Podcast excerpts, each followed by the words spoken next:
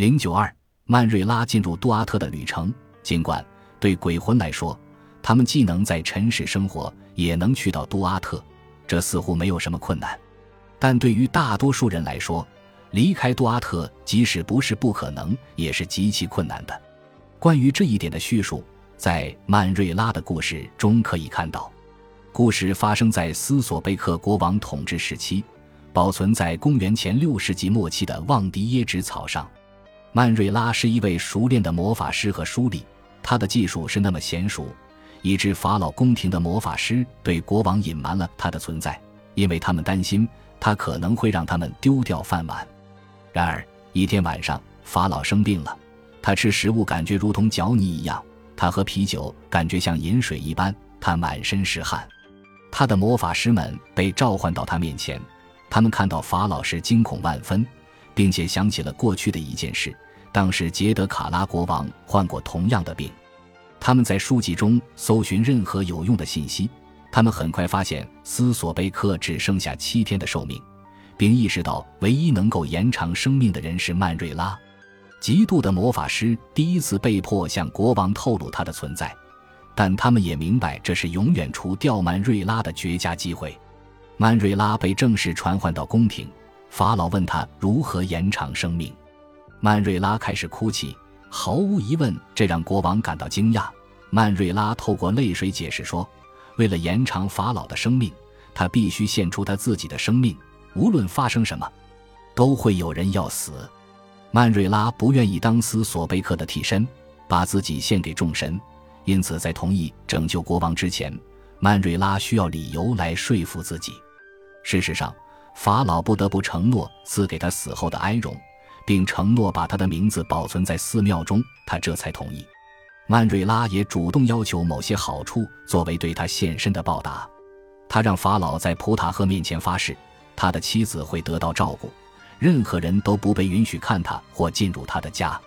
更凶恶的是，他要求杀死那些嫉妒的魔法师的孩子，因为那些魔法师在明知曼瑞拉会死去的情况下。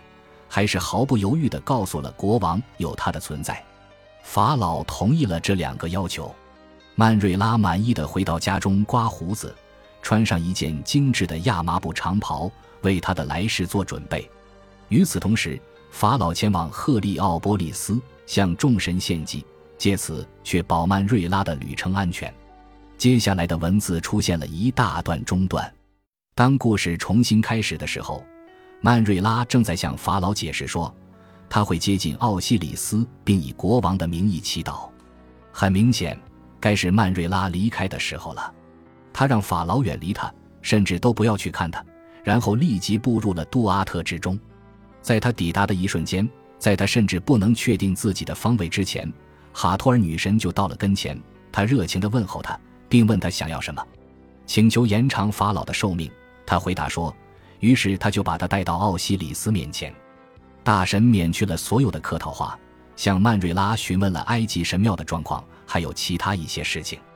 只有当他对尘世的状况满意后，他才同意延长法老的寿命。然而与此同时，他不允许曼瑞拉重返人间，要把他永远留在杜阿特中。尽管曼瑞拉被困在杜阿特中，但是哈托尔当然没有这样的限制。他前往活人世界去庆祝他的一个节日，他一回来，曼瑞拉便急切地问他看到的所有事情：法老遵守诺言吗？不幸的是，他带回来的并不是一个好消息。法老让曼瑞拉的妻子成为他的王后，霸占他的房子，杀死了他的儿子。曼瑞拉对此非常吃惊，他泪流满面。他问道：“法老怎么能以这种卑劣的方式行事？”他的回复并不令人吃惊。嫉妒的魔法师怂恿法老这么做，他们用诡计操纵了懦弱的国王。曼瑞拉火冒三丈，脑子里充满复仇的想法。他抓起一把粘土，把它捏成一个男人的形状。他利用他的法力让泥人活了，命令泥人去做自己所说的所有的事情，然后派他到活人的世界去对付法老。泥人一到宫廷，就来到法老面前。让法老把他的魔法师投到穆特女神的炉子中烧死。斯索贝克深感震惊，一动不动地坐着，愣在那里。